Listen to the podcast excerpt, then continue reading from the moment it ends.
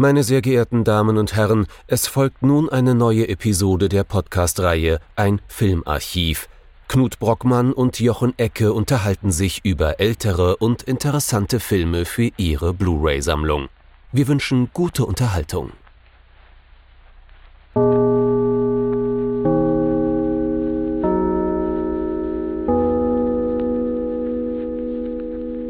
Hallo Knut. Hallo Jochen und hallo liebe Zuhörerinnen und Zuhörer zu einer ganz, ganz anderen Folge von Ein Filmarchiv.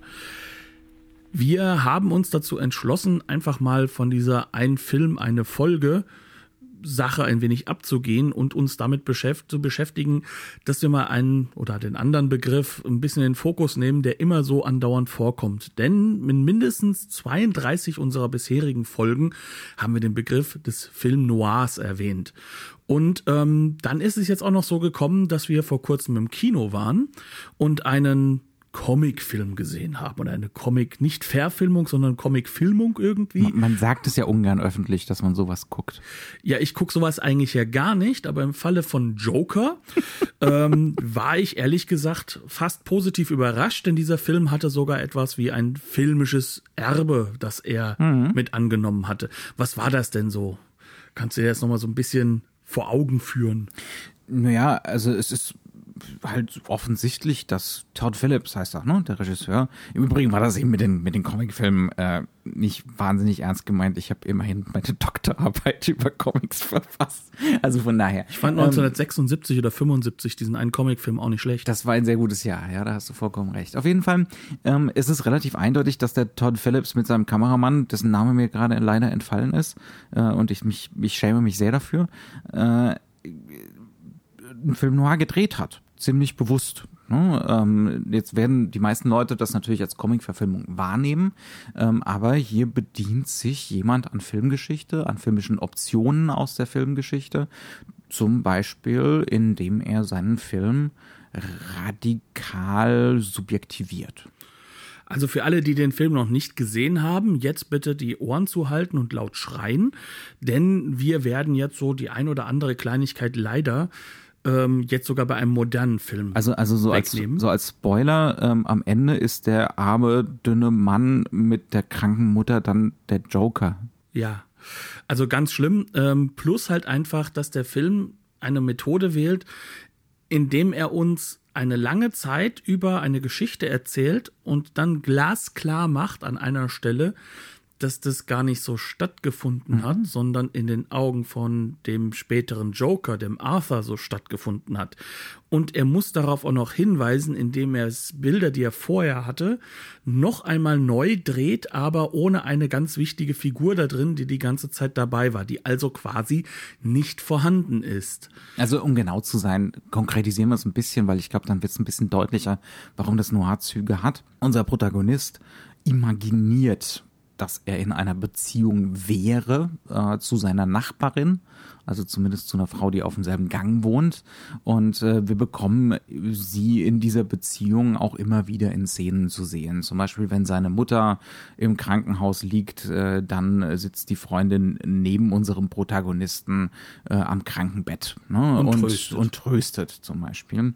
Ähm, und ja, gegen Ende hin wird das Ganze dann null und nichtig gemacht. Allerdings enthalten diese Bilder an sich auch schon ganz klare äh, Subjektivierungsanzeichen ne, in, der, in der Bildinszenierung und die ganzen Kontexte sprechen auch von Anfang an dafür, dass das Imagination ist oder rein subjektiv ähm, oder unzuverlässig, wie auch immer man das nennen mag, äh, weil wir diese Freundin höchst selten zu sehen bekommen. Ne? Das ist höchst fragmentarisiert, die ganze Geschichte.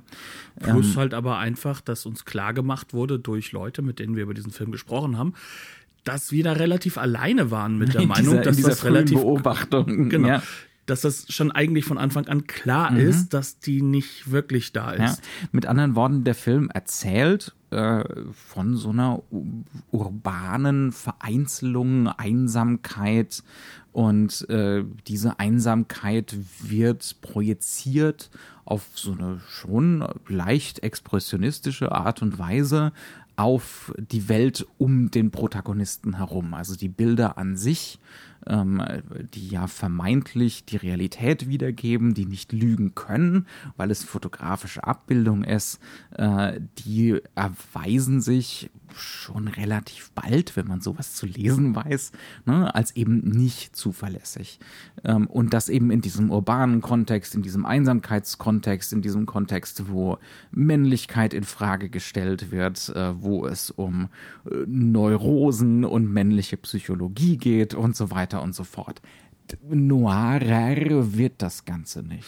Und es wird jetzt in dieser Folge darum gehen, warum das so ist. Und wir wollen so ein bisschen so einen kleinen ein kleines Toolkit und eine mhm. kleine historische Ableitung geben. Also, also wie kommt es denn dazu, dass im Jahr 2019 ein Todd Phillips hergehen kann und solche Strategien sich aus dem Noir leihen kann, die natürlich radikalisiert sind, ne? auf diese krasse Art und Weise, aber auch etwas plumpe Art und Weise, ne? dass das Ganze so redundant gemacht werden muss am Schluss, falls man es als Publikum nicht verstanden hat. Ähm, so hätte das in den 40er Jahren im klassischen Noir nicht stattgefunden. Aber jemand wie Todd Phillips kann das heute als Optionen wahrnehmen. Er kann auch als Option wahrnehmen, beispielsweise, wenn unser Protagonist auf der Suche nach seinem biologischen Vater ist, ne?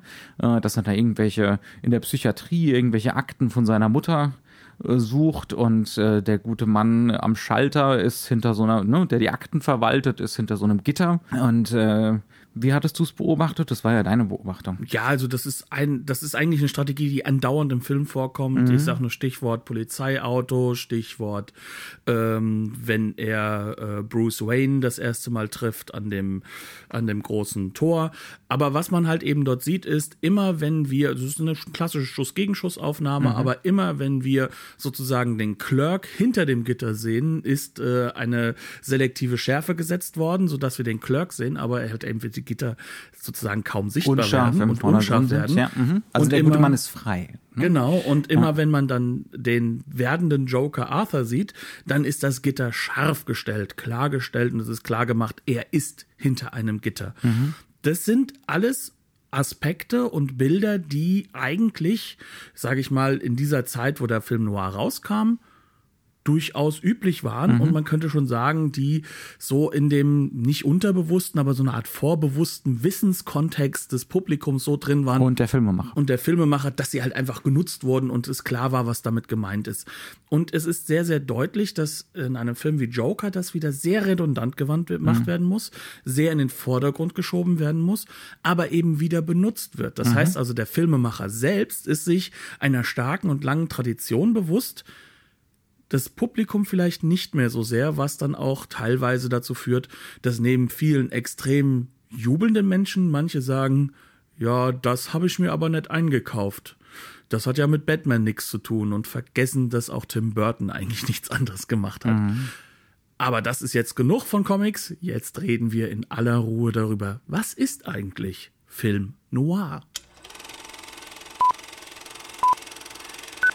Ich stelle die Frage nochmal was ist eigentlich Film Noir? Und ich fange noch einmal bei Joker an, denn dieser Film hat einen ganz speziellen Film, der zentral für ihn ist. Der Film heißt Taxi Driver.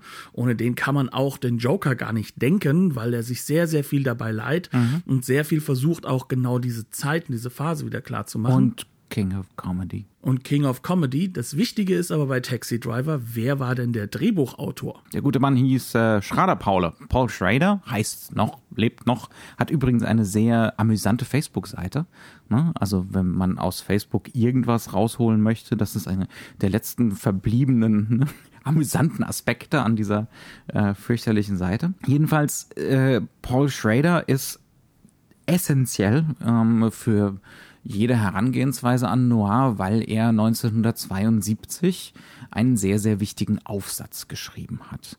Und der Aufsatz heißt Notes on Film, Film Noir. Ähm, wie gesagt, 72, ich glaube in Film Comment erschienen. Ne? Vorher erst in einem Katalog, glaube ich, äh, zu einer Retrospektive. Die, das Stichwort Retrospektive deutet es schon so ein bisschen an. Anfang der 70er sind wir in so einem Revival des Noir. Das fängt schon ein bisschen früher an, in den 60ern, wo die Filme aus den 40ern und 50ern wieder im Fernsehen laufen, im Spätprogramm, äh, wo sowas wieder entdeckt wird. Und vorher gab es schon mal ein Revival, nämlich Mitte der 40er sogar schon, ähm, als ein französisches Publikum diesen Amerika diese Epoche des amerikanischen Films, diesen Epochalstil vielleicht entdeckt hat. Ähm, but I'm getting ahead of myself. Jedenfalls, Paul Schrader schreibt diesen Artikel, ähm, weil es zu diesem Zeitpunkt noch gar nicht mal so viel Literatur zum Thema gibt. Ähm, und weil das zu diesem Zeitpunkt gar nicht mal so ein großes Thema in der langsam entstehenden Filmwissenschaft ist. Ne? Ähm, und dieser Artikel ist bis heute so einer der zentralen Orientierungs- und Reibepunkte für jeden, der sich weiter mit Film Noir beschäftigt. Woran liegt das denn? Es liegt zum einen daran, dass er nicht nur der Erste ist, sondern dass, also von diesen Nachahmern, wie gesagt, es gab schon einige Artikel gerade in den 40er Jahren aus Frankreich, aber ist der, er ist derjenige, der das Thema wieder aufs Tableau bringt mhm. und der zum einen einen kleinen Angriff vorhat, indem er Filmkritikern aus der Zeit bis heute vorwirft, dass sie das Thema Stil als Inhalt gar nicht so richtig verstehen, sondern mhm. Inhalt immer vom Stil lösen. Das kann man heute auch noch ganz hundertprozentig. Das ist auch, glaube ich, weltweit der Fall. Mhm. Ähm, und weil er im Endeffekt in der Film Command herauskommt, das ist so ein bisschen eine intellektuelle, wichtige Zeitschrift, auch schon zu dem Zeitpunkt, selbst ähm, halt auch wirklich reiner Wissenschaftler ist und äh, protegiert ist von der wichtigsten Filmkritikerin überhaupt, Pauline Kael zu diesem Zeitpunkt. Und was macht er? Er geht wissenschaftlich vor und gibt uns einige Kategorien mit und sagt als allererstes, Film Noir ist zum einen eine Sache nicht, ein Genre. Mhm. Kann es nämlich nicht sein.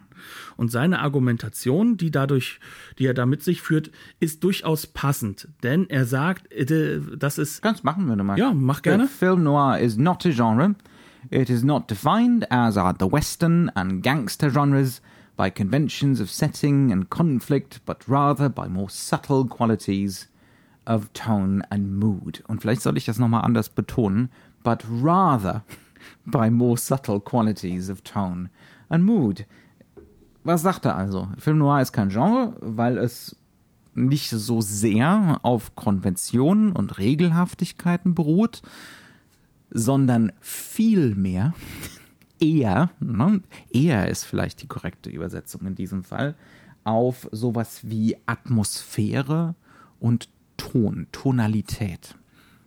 Das ist das eine, was er sagt.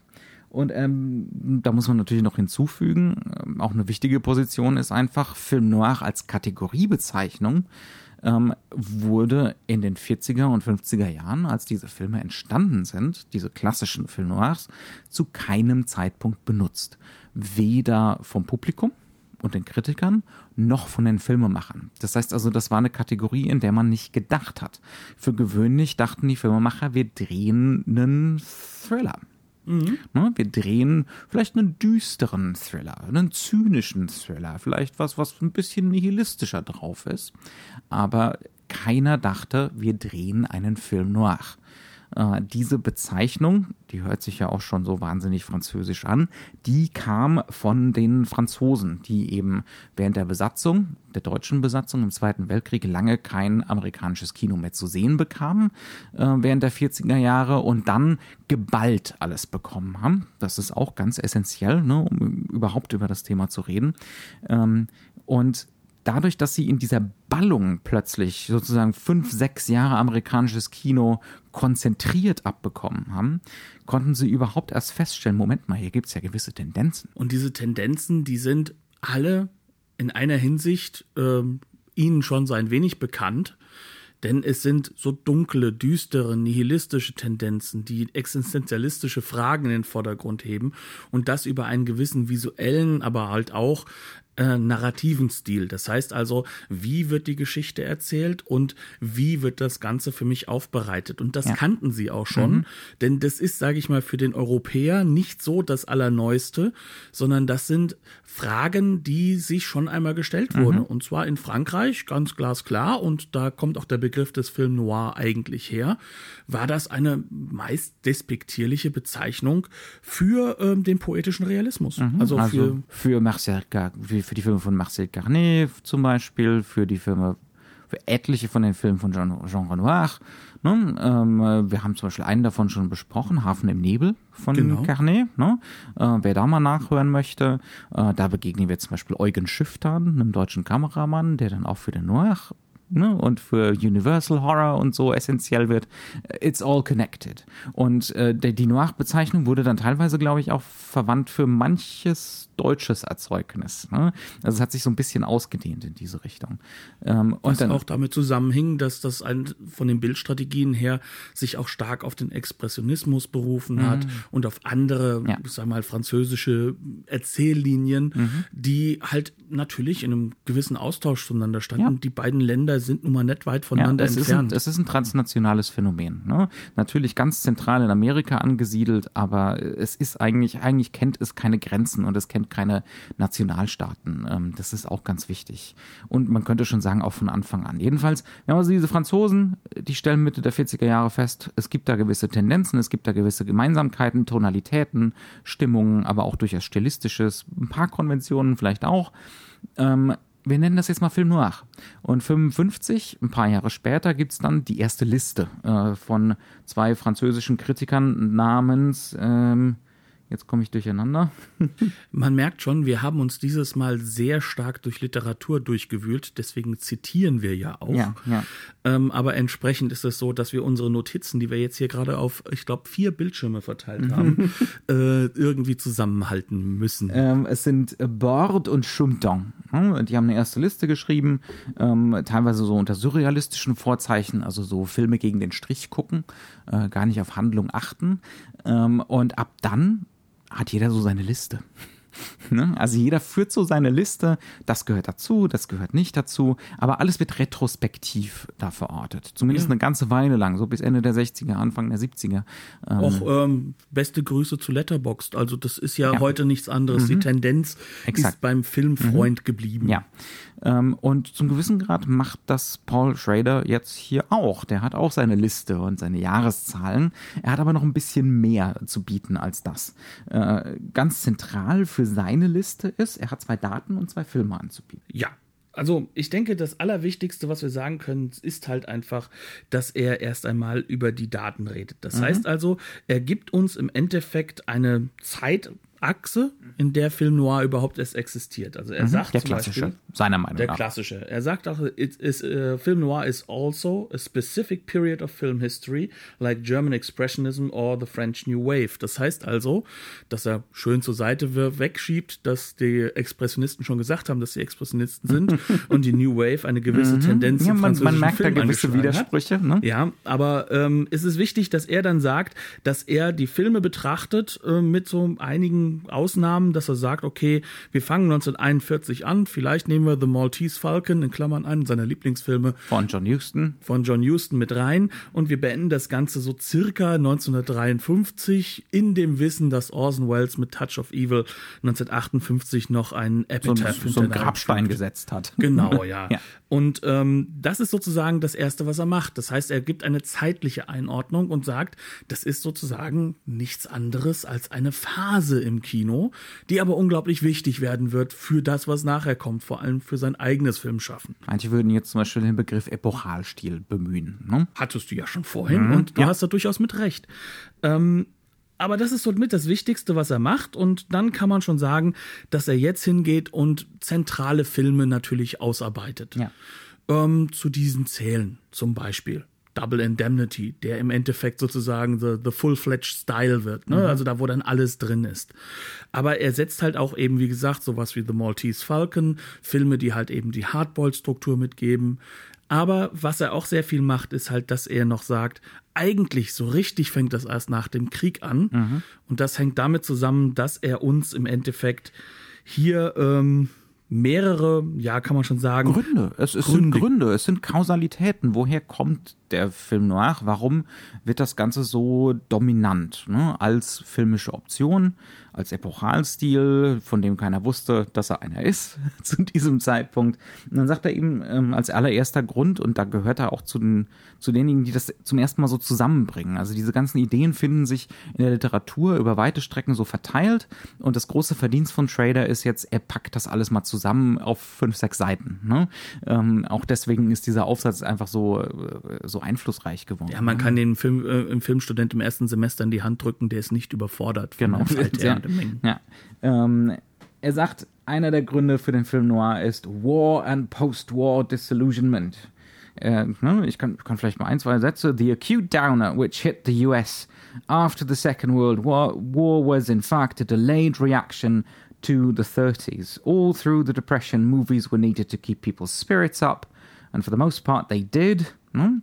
Ähm, aber als dann die 30er und der Zweite Weltkrieg mehr oder weniger vorbei waren, gab es tatsächlich die Möglichkeit, das mal zu verarbeiten. Ne? Fast schon so als Therapiesession. Und so kann man den, äh, den Film Noir durchaus auch auffassen. Also den klassischen, insbesondere in den 40ern, Anfang der 50er, aber besonders in den 40ern. Diese Idee, wir können uns jetzt da mal mit konfrontieren.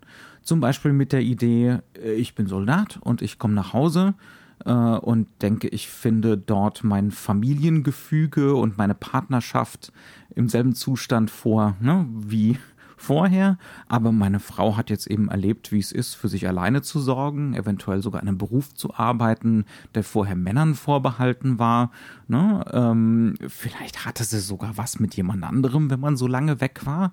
Und das erschüttert mich in meinen Grundfesten, ne? Äh, in meiner Vorstellung von Männlichkeit und in meiner Vorstellung von Geschlechterbildern. Und dementsprechend finden wir jetzt zum Beispiel sowas wie ne, die Femme Fatale Struktur im, äh, im Film Noir. Das ist so eine einfache Kausalität, die wir hier aufbauen. Das ist natürlich in der Realität alles ein bisschen komplexer, aber das finden wir tatsächlich immer wieder. Es gibt konkrete äh, Beispiele sowas wie The Blue Dahlia zum Beispiel, ähm, wo es wirklich um Kriegsheimkehrer geht, ne? wo der Protagonist ganz konkret gerade eben noch Soldat war und jetzt kommt er nach Hause und die Ehefrau ist fremdgegangen und jetzt plötzlich hedonistisch drauf ne, und ganz und gar der, der jazzigen Moderne verpflichtet. Und äh, er fällt halt hinten vom Laster. Ja, in A Lonely Place, den wir ja bei uns auch schon im äh, Filmarchiv hatten, hat ja auch so eine ähnliche mhm. Motivik, auch wenn der Bogart schon etwas länger wieder zurück ist, aber auch da werden so Postkriegstraumata aufgemacht. Mhm. Und dass das natürlich 1972 gerade jemand in den USA bemerkt, hat natürlich seine Gründe auch darin, dass äh, äh, It's a History Repeating, äh, mhm. wir uns schon wieder in solchen Kriegs- und Postkriegs- Ideen verfangen haben mhm. und dass diese Aspekte, diese gesellschaftlichen Aspekte auch wieder ein ganz, ganz wichtiger Grund dafür sind, dass sich jetzt auch gerade ein neues Kino erarbeitet ja. in Hollywood, ja. nämlich das sogenannte New Hollywood, zu dem Paul Schrader wie kaum ein anderer mhm. zu zählen ist. Ja. Das heißt also, ihm ist sehr, sehr klar, dass diese Situation, dieses gesellschaftliche Umbau, der dann nochmal ab 55, deswegen setzt er da auch den Endpunkt hin, durch die McCarthy-Ära wieder sozusagen so zurückgebaut werden mhm. soll, wo dann noch einmal sozusagen das Patriarchat so richtig zurückschlägt auch, ähm, dass das mit Grund dafür ist, dass man eine pessimistische Sichtweise hat und dass man halt eben Filme macht, die sich nicht mit einer großen Zukunft, sondern mit dem schrecklichen Jetzt auseinandersetzen. Mhm, ja. Dann stellt er fest, es gibt eine gemeinsame Tendenz, nicht nur im amerikanischen Kino, sondern im Weltkino eigentlich, ähm, nach dem Zweiten Weltkrieg eine Tendenz hin zu Realismus. Ähm, er stellt dann zum Beispiel fest, in Italien haben wir den Neorealismus äh, ab Ende der 40er. Ähm, ich glaube, das Ganze fängt offiziell an, Ossessione, Visconti 48, ne, und dann geht's immer so weiter. Ähm, wir haben äh, dann die ganzen neuen Wellen, die über in Europa, die für gewöhnlich diesem Realismus verschrieben sind. Und auch in Amerika haben wir vielleicht auch so ein bisschen vom deutschen Straßenfilm beeinflusst, ne, und der neuen Sachlichkeit, noch so Nachwehen davon, die da so rüberschwappen, haben wir auch äh, eine enorme Tendenz hin zu einem nicht naiven Realismus im Film Noir. Also der Film Noir geht ganz häufig zumindest ab der ersten Phase und der zweiten Phase, ne, so ab der zweiten Hälfte der 40er, wirklich auf die Straße, on location.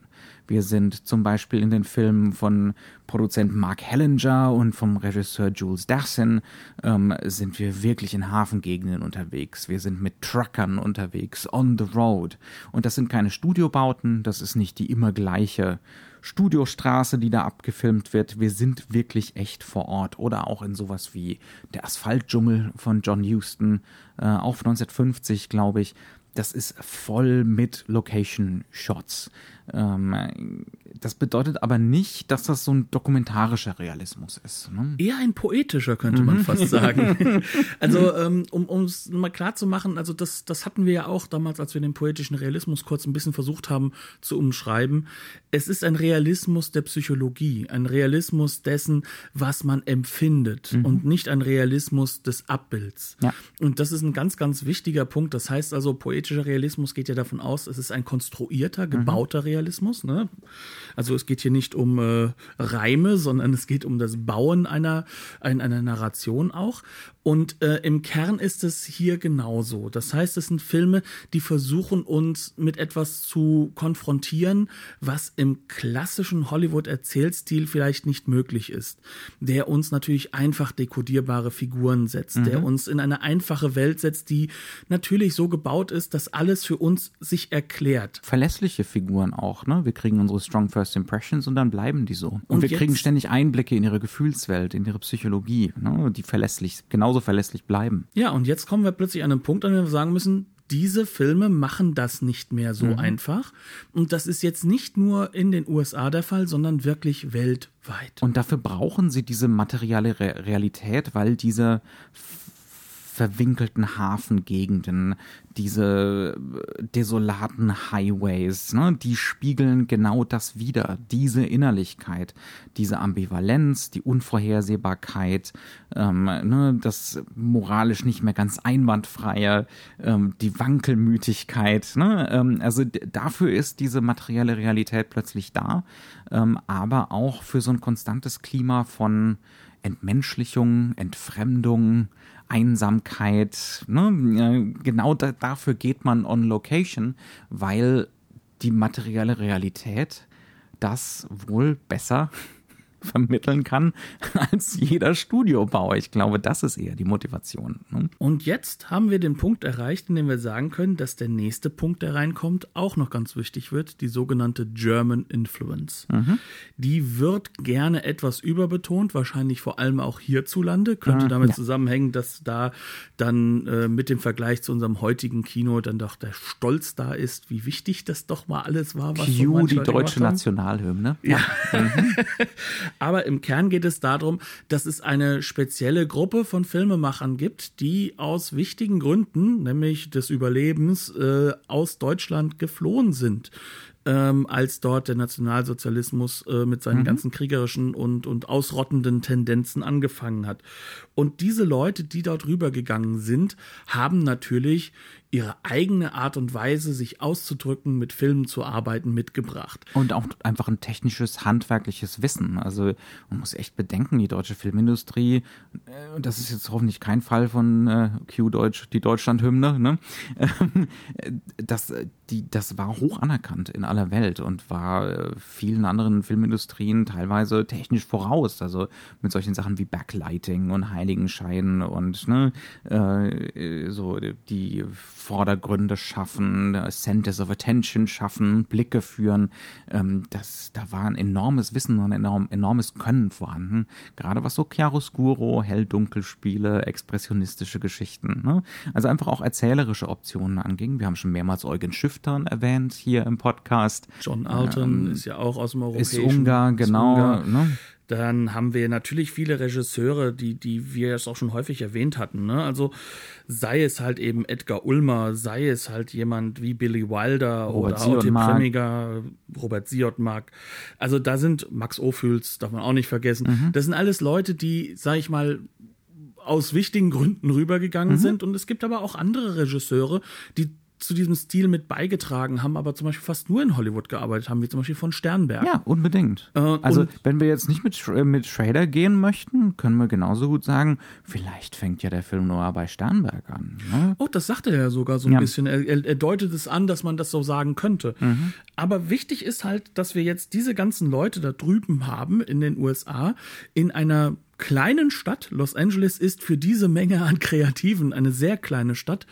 Und ähm, diese arbeiten natürlich während des Krieges dort weiter und benutzen ihre Methoden, ihre Ausdrucksweisen. Und ganz neu sind die ja auch nicht. Also wenn wir den Universal Horror nehmen, dann sind ja viele von diesen Sachen auch schon in Hollywood etabliert gewesen. Aber Sie jetzt sind nur noch nie so konkret auf die Gegenwart angewandt worden. Ne? Frankenstein, das ist, ne, spielt in Europa und weit weg. Äh, das, das ist so ein Fantasieland. Aber wenn wir jetzt plötzlich in einer Hafengegend sind, äh, die dann doch ganz arg wie hier zu Hause aussieht, ne? oder in einem kleinen Kaff äh, irgendwo äh, im Nirgendwo, wie in äh, Out of the Past, über, de, über den wir vor ein paar Wochen geredet haben, ne? ähm, und das ist wirklich on Location gedreht und sieht da auch genauso aus. Bridgepit heißt der Ort, glaube ich. Ne? Ähm, äh, dann wird das Ganze schon konkreter. Ne? Also es, es wird da im Prinzip ähm, die ganz krasse Romantik rausgenommen. Diese Idee, also es ist immer noch ein romantisches Genre, Film noir ohne Romantik. es ist nicht kein Genre. da müssen wir gleich nochmal drüber reden. Ähm, äh, ist ohne Romantik nicht zu denken, ähm, aber diese Idee von, das könnte hier bei uns nicht passieren, ne? das wird rausgenommen. Ne? Es ist wirklich so ein Konfrontation, Konfrontationsgenre. Und es ist auch eine lustvolle Konf Jetzt guckt er mich schon wieder böse an. Ähm, Wir befinden ist, uns noch immer in der klassischen Phase. es ist kein ein, Genre. ein, ein, wir greifen voraus, Ja. wir diskutieren es jetzt nicht aus. Wir Lass diskutieren uns wieder das jetzt zum nicht aus. Faden zurückkommen. Also was für ein was, Faden. Paul Schrader? Okay, okay, okay. Aber was halt wichtig ist, ist halt einfach, äh, wir haben vorher den Realismus erwähnt und hier haben wir jetzt eine Verbindung. Mhm. Ja. Ganz einfach. Diese, äh, hier verbindet sich ein, ein Gestus des Realismus Mhm. mit eben Mitteln, die, sag ich mal, in Hollywood eher unüblich waren für Gegenwartskino. Also für Kino, das in der Gegenwart im Jetzt spielt. Mhm. Und das ist im Endeffekt so das große visuelle grundlegende Muster, was sich da aufbaut. Mhm. Ja. Und das würde ich sagen, kann man auch schon sagen, ähm, ist auch das, was am berühmtesten ist. Mhm. So kann man es. Also der Expressionismus ist das, was immerhin dann vorgehoben wird. Aber eigentlich, und das ist das Wichtige, es sind Strategien des Expressiven, aber es ist nicht mehr Expressionismus. Es Es, ist- ist, realistisches Kino. Ja, es ist auch kein poetischer Genau. Realismus mehr, ganz genau, sondern es ist etwas, was äh, hybridisiert worden ist. Ne? Könnte was, es Film Noir nennen, also leg's mal so an. Ja. Ähm, So. Nächster Punkt auf der, Der- Liste vom Schrader Paule ist äh, Hardboiled. Die Hardboiled-Literatur. Ähm, es gab in Amerika schon, äh, bevor es mit diesem Film Noir losging, eine gewisse Tendenz in der amerikanischen Literatur. Äh, die Literatur der, ja, der harten Männer, die aber gleichzeitig auch schluffig sind In kurzen Geschichten. in kurzen Geschichten. Äh, der berühmteste ist mit Sicherheit äh, erstmal so Hemingway. Ne? Ähm, da gehört das, der gehört da definitiv auch mit rein. Aber Mitbegründer kann man mit auch so einer sagen, der. Mitbegründer, ganz genau. Aber dann gibt's eben so große klangvolle Namen wie Dashiell Hammett äh, und Raymond Chandler und James M. Cain und wie sie alle heißen. Das sind Leute, die jetzt mal vielleicht von Hemingway abgesehen Pulp-Genres nutzen, wie zum Beispiel die Detektivgeschichte, und die auf den Kopf stellen. Ne? Also die zum Beispiel ganz bewusst sagen, äh, die Detektivgeschichte, so wie Agatha Christie sie schreibt, wo aus dem englischen Landhaus äh, der Sündige ausgestoßen wird und damit wird die gesellschaftliche Ordnung wiederhergestellt, der äh, der paradieshafte Zustand ne, vor der Sünde, ähm, äh, das wollen wir nicht mehr machen. Das ist unerträglich. Äh, und vielleicht geht es auch gar nicht mehr so sehr darum, ein Verbrechen aufzuklären. Es geht darum, dass die Welt an sich sündig ist, ähm, dass alle Kriminelle sind, ähm, dass das alles sowieso keine Sinnhaftigkeit hat. Ähm, in, Im Malteser Falken weiß Sam Spade, ich glaube so ab der zehnten Seite, wer es war. Er sagt's nur nicht. er wartet bis zum Schluss. Ähm, ne? Das ist ein ganz gutes Beispiel dafür. Ähm, und das Ganze wird dann dominiert von Figuren wie eben Sam Spade oder dem, äh, wie heißt er, The Continental Op. Er hat keinen, er hat keinen Namen bei Dashiell Hammett, äh, die hauptsächlich immer darauf bedacht sind, in dieser Welt überhaupt erstmal klarzukommen. Tragische, gebrochene, aber auch sehr geistreiche Figuren. Die im ähm, früheren Leben leben so ein bisschen, weil es weil das für sie positiver mhm. war als das jetzt. Exakt. Das ist ganz ja. wichtig, glaube ich. Mhm. Äh, Im Prinzip auch so Romantiker, ne? gebrochene oh ja. Romantiker. Zerbrochene. Äh, alles, alles Byronic Heroes. Ne? Mhm. Ähm, und äh, viele von diesen Autoren werden jetzt in Hollywood Drehbuchautoren oder zumindest werden ihre Bücher eingekauft für Verfilmungen. Ähm, und die haben einen erheblichen Einfluss. Also wie gesagt, die äh, Schrader setzt ja die Verfilmung vom Malteser Falken von Raymond Chandler 41 als Anfangspunkt. Das ist im Übrigen nicht die erste Verfilmung vom Malteser Falken. Ich glaube, es ist sogar schon die dritte, zumindest aber die zweite. Äh, und die vorherige hat eben den Biss rausgenommen aus diesem Roman. Das Nihilistische, das Bösartige, das Zynische. Und das ist eben das, was John Huston jetzt hier hinbekommt. Ne?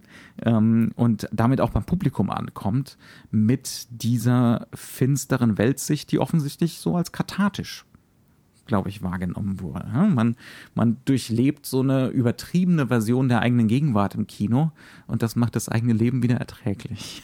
Ja, und das Wichtige für uns, kann man sagen, ist dabei auch, dass das natürlich auch äh, den Ton der Sprache sehr stark beeinflusst. Mhm. Also wenn man sich zum Beispiel anschaut, dass man jemanden, ähm, sag ich mal, wie einen äh, Chandler oder halt eben halt, äh, ja, einfach diese Autoren holt, einfach nur um die Dialoge zu schreiben, mhm. während man den Rest des Drehbuchs dann doch lieber bei denen lässt, die Filme machen. Die Struktur können, das konnte genau. nämlich der gute Raymond gar nicht. Ja, genau, dann, äh, man sollte mal Billy Wilder fragen, was er davon hält, wenn er noch mhm. leben würde, ähm, dann, dann kommt halt eben so etwas raus, das eine ganz andere Sprache hat, was das Schauspiel an eine andere Grenze bringt mhm. und was auch bis zum schon mittendrin was in dieser die Phase. Performance zum Beispiel von Geschlechterrollen in den Vordergrund rückt, weil es so künstlich ist, weil es so, ne, es hat sowas äh, von, es geht immer um Wit, äh, geistreich, das, das Geistreiche, das Ausstellen des, des, des eigenen Witzes, aber auch, dass man das so als Panzer vor sich her trägt. Ne? Mhm. Ähm, ja, so verkapselte, es sind so verkapselte Figuren und man sieht diesen Panzer immer sofort. Also ein sehr, sehr gutes Beispiel dafür ist Frau ohne Gewissen, Double Indemnity, mhm. ähm, weil das ist ein Film, der beruht ja auf einer Story von James M. Kane und äh, Billy Wilder holt sich halt Raymond Chandler rein, um die Dialoge umzuschreiben. Und das Ganze wird dann auch so heftig, dass bis der Film rauskam und der kann man schon so sagen, wird dann so stilbildend in der Hinsicht, weil das war ein Riesenerfolg und dann macht man alles nach. Ne? Mhm. Ähm, das eigentlich das 44, Studio, ne? ja genau, 44, das Studio will den schon nicht veröffentlichen. Dann will der Hauptdarsteller, dass, er, dass dieser Film nicht rauskommt. Und ähm, dann versucht man über den Haze Code das Ganze noch irgendwie zu verhindern, weil das so düster ist. Aber es trifft halt, weil das, man kann schon sagen, hier fast alle diese Sachen, die wir vorher genannt haben, zusammenbringt, mhm. ja, trifft es halt auf den Punkt einen Zeitgeist, der dann dafür sorgt, dass das Ganze plötzlich überall wieder auftritt. Mhm. Ne? Und ähm, dafür brauchst du kein Genre, dafür aber, brauchst du Zeitgeist. Genau, aber wohlgemerkt, man sagt dann nicht, wir machen jetzt einen Film noir, sondern wir machen einen Double Indemnity. Ne? Genau, oder wir machen, oder ja. wir machen was, was sich dem entgegenstellt. Also da finde ich halt auch ein schönes Beispiel, ähm, ein Film, den wir hier auch schon drin hatten, Fritz Langs The Big Heat, mhm. der so ein bisschen als Gegenpol zum, zum Hardboiled äh, mhm. sozusagen reingebaut wurde, der das mitdenkt, aber halt eben sagt, hier, und jetzt guck dir das mal an, du hast trotzdem noch den normalen Bürger, mhm. der zu, sein Zuhause hat und der dann daran zerbricht, dass ihm das unter den Füßen weggezogen wird. Mhm. Ja. Ne? Also das heißt, auch da haben wir verschiedene Punkte. Jetzt sind wir schon weit drin und wir haben erst den einen Komplex an Listen abgearbeitet, den uns äh, Paul Schrader als Basis gesetzt hat. Mhm. Jetzt kommen wir nämlich an einen Punkt, an dem Paul Schrader noch tiefer ansetzt und was ihm noch sehr viel wichtiger ist, nämlich der Stil, the Stylistics. Mhm. Und da können wir eigentlich relativ schnell drüber gehen, weil manche Sachen haben wir natürlich schon ein bisschen erklärt. Ja, der wichtigste Punkt, der allererste, der über allem steht, würde ich sagen. Ähm, genau. Das, das stellt er so raus. Ähm, Im Film Noir wird nach dieser ersten Anfangsphase, also zum Beispiel sowas wie der Malteser Falke, hat schon stilistische Merkmale des späteren Film Noir in seiner Hochphase, ist aber noch nicht so ausgestellt, exaltiert, stylisch. Hm? Ähm, Jetzt werden mich einige John Huston-Fans wahrscheinlich kreuzigen wollen, ist, ist aber, glaube ich, schon so. Ähm, ist auch nicht schlimm, weil das es hat auch einen eigenen Stil dadurch. Mhm. Also das ist das es ist eher der noch der, ist für sich äh, gut. Es ist eher noch der, der Film Film Gris, der, der graue Film. Es ist noch keine Noir. Ne? Ähm, zurück zu dieser zentralen Idee. Die zentrale Idee ist, im Film Noir wird Stil in den Vordergrund gerückt. Stil wird absolut essentiell für die Rezeption, für das Verstehen von solchen Filmen, auch und insbesondere beim Publikum. Das ist also jetzt nicht nur was, äh, was Nerds wie wir hier äh, ne, exzessiv wahrnehmen und wahrnehmen wollen, sondern es wird spürbar, es wird unbedingt, also Stil wird sichtbar. Ne? Ähm, was ja schon mal erstmal ein eklatanter Regelverstoß ist, denn Hollywood das klassische Hollywood basierte von Anfang an auf der Idee von Unsichtbarkeit. Dass man Effekte nicht merkt, sondern nur spürt. Dass man eben die Geschichte versteht, aber eigentlich noch zu keinem Zeitpunkt drüber nachgedacht hat, warum man denn die Geschichte jetzt so gut verstanden hat. Zum Beispiel. Ne? Also alles wird sozusagen dem wichtigsten Punkt unterlegt, nämlich, dass man eine möglichst ne? gleiche Kausalitätskette mhm. bei jedem einzelnen Zuschauer im Kopf erzeugen Ganz kann. genau. Also wenn jeder aus dem Kino rauskommt, äh, ist die Idealvorstellung des klassischen Hollywood-Regisseurs, dass alle halbwegs dieselbe Inhaltsangabe geben können. Ne? Und dass sie den, die Inhalt toll fanden und in Punkten wirklich überraschend, aber nur in Punkten. Mhm. Über weite Strecken, genau. Wir konnten, über weite Strecken wussten wir, wohin die Sache geht. Ab und an war es überraschend. Und im Film Noir wird jetzt plötzlich genau das nebensächlich. Also diese Handlung, diese Figuren, was da passiert, worauf das rausläuft, das wird Nebensache. Wir wissen im Film Noir eigentlich fast immer, das kann nur schlecht enden. Oder zumindest ambivalent. Ne, damit hat, da hat es was mit der Tragödie gemeinsam zum Beispiel. Ähm, es ist nicht essentiell, was die Handlung für Haken schlägt. Es ist natürlich jetzt nicht schlecht, ne, wenn es überraschend ist und so. Aber das Essentielle ist, wie das vermittelt wird und welche Gefühle, Emotionen, Ideen dieses Wie zustande bringt. Ähm, also hier kommt plötzlich auf eine Art und Weise Stil in den Vordergrund, wie es vorher im klassischen Hollywood nur selten der Fall war. Ich will nicht sagen nie, das wäre auch Quatsch, aber ja, Herr von Sternberg würde ja, ja, auch sehr schnell ja, widersprechen. Ja, exakt. Ja, aber das ganz Zentrale, was wir dann daraus mitnehmen können, ist, warum stellt er den Stil in den Vordergrund? Es geht jetzt natürlich nicht darum, dass alle Zuschauer in den 40er Jahren zu Filmnerds werden sollen, die ähm, sich irgendwann viele Jahre später vor ein Mikrofon setzen und einen Podcast nur über stilistische Elemente machen, sondern es geht darum, dass die Leute die in diesem Film sitzen, eine neue, aufregende und für sie und in ihre, für sie resonante, also für, für ihre Lebensrealität mhm. resonante Form finden, wie sich die Geschichten entwickeln. Mhm. Und da kommt dieser Punkt rein, dass es in der Realität so unübersichtlich ist für den Menschen, mhm. dass diese Hollywood-Welt, in der alles eigentlich im Endeffekt seine kleinen Boxen hat, in die das reingehört, das funktioniert für viele mhm. Zuschauer zu diesem Zeitpunkt. Ich würde sagen, nicht nicht, sondern schlechter. Mhm. Und deswegen, das ist vielleicht auch ein bisschen langweilig geworden. Genau, und ne? deswegen finden sich stilistische Mittel, die das besser abbilden, was man sich so empfindet. Und dazu zählt natürlich wieder mal dieses expressionistische, diese Farb, äh, Farbspiele, sag ich schon, ist ja schwarz-weiß, aber diese, diese Schwarz-Weiß-Spiele, diese Punkte, dass man halt auch eine Stadt hat, die genauso ausgeleuchtet ist wie die Schauspieler, dass ein mhm. Schauspieler nur mal ins Dunkel laufen kann und ja. dann nicht mehr sichtbar wird. Oder nur noch ein Schemen ist, oder dass eben die Gesichter mal nicht in den Vordergrund geleuchtet werden werden, sondern im Allgemeinen grau oder schwarz verschwinden. Ja. Mhm. Und das halt auch die Umgebung drumherum ein wenig widerspiegelt, wie sich die Figuren empfinden. Mhm. Diese Filme spielen bei Nacht. Ja. Sehr häufig. Laut Schrader sogar fast nur und meistens nass, selbst in Los Angeles. Mhm. Fragen wir mal Double Indemnity. Ich glaube, so viel Regen fällt dort in diesem Film Los Angeles wie sonst nicht im Jahr. ähm, Warum machen die das? Also zum Beispiel diese nassen Straßen. Das ergibt Reflexionen, ne? das gibt ein visuelles Feld, das einerseits natürlich ästhetisch schön ist. Wir empfinden das als schön, dieses Glitzern. Aber das, äh, das visuelle Feld ist gestört. Es ist schwieriger zu erfassen ne? in, seiner, in seiner Gesamtheit. Es gibt Spiegelungen, es gibt Doppelungen. Der Raum wird ambivalent dadurch. Und wir sehen das. Wir nehmen das die ganze Zeit wahr. Ne? Und wir müssen uns häufig auch nach vorne lehnen, um ja. noch was zu, mhm. wirklich zu sehen. Ja. Das heißt also, wir müssen mehr in, in Kontakt mit dem, was auf der mhm. Leinwand ist, kommen. Ja. Und dann kommt halt einfach so ein Punkt mit hinein. Das ist so der dritte Punkt im Stilistischen, der ihm wichtig ist. Er nennt es Compositional Tension is preferred to physical action. Ähm, der Punkt ist sogar sehr, sehr wichtig, glaube ich, ähm, weil der halt auch einen Zeitgeist widerspiegelt, der weltweit der Fall war. Mhm. Und das bedeutet, dass wir es hier mit einer neuen Form von Mise en scène zu tun haben. Ähm, ich erkläre das Wort, ist ja heute eine Erklärbär-Folge, äh, so böse das klingt. ähm, Mise en scène bedeutet in Szene setzen. Das ist also all das, was nicht irgendwo über den Filmschnitt oder die Kamera oder sowas allein bedingt wird, sondern dem, wie das, was die Kamera einfängt, koordiniert und konstruiert wird. Mhm. Also im klassischen Hollywood redet man häufig vom Blocking, genau. also was man nicht zu sehen bekommt, wo die Leute sich hinzustellen haben, sich hinzubewegen haben. Und da ist es ganz wichtig, dass der Film Noir wegkommt von einer sehr fluenten Art und Weise und eigentlich von Stage zu Stage geht. Das heißt also, die Figuren sind sehr, sehr häufig, wie es hier steht, in der Compositional Tension. Mhm. Ähm, der Klassiker ist es, es wendet sich dauernd das Blatt in einem Dialog, wer steht über dem anderen. Wer ist dominant, genau. Mhm. Was ist der Vordergrund? Wer es ist im Vordergrund? Ist im Prinzip auch so ein Hollywood-Klassiker, wird dann gerne mal mit Treppen gemacht. Ne? Wer steht oben auf der Treppe, wer steht unten auf der Treppe?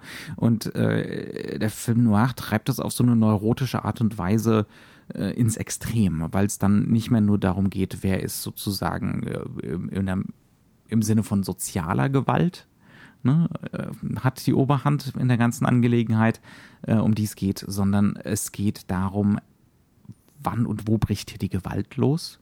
Bricht hier überhaupt Gewalt los? Wer wird der Täter sein? Wer macht den Anfang? Dann gibt es ganz häufig Untersichten, ne, um dieses, um diese Androhung von oft eigentlich immer männlicher Gewalt auszudrücken. Dann gibt es ganz häufig auch die Möglichkeit, ein Bild äh, zum Beispiel tiefenscharf zu gestalten. Ne? Ähm, das heißt also, wir haben alle Menschen und Objekte im Frame scharf. Und wenn wir, wenn wir da jetzt vier, fünf Leute rein, also reinstaffeln in dieses Bild, Vordergrund, Mittelgrund, Hintergrund, und von allen geht eine vage Bedrohung aus, ja, dann entsteht daraus ein Gefühl, entsteht daraus eine Atmosphäre, selbst wenn diese Gewalt dann in dieser Szene gar nicht losschlägt dieses diffuse Gefühl bleibt. Und das ist auch das, wovon Schrader spricht. Ne? Film Noir ist eher ein Gefühl, ist eher eine Atmosphäre. Ähm, und das entsteht aus so einer Präferenz ne, für Staging, Mise en scène anstatt Action.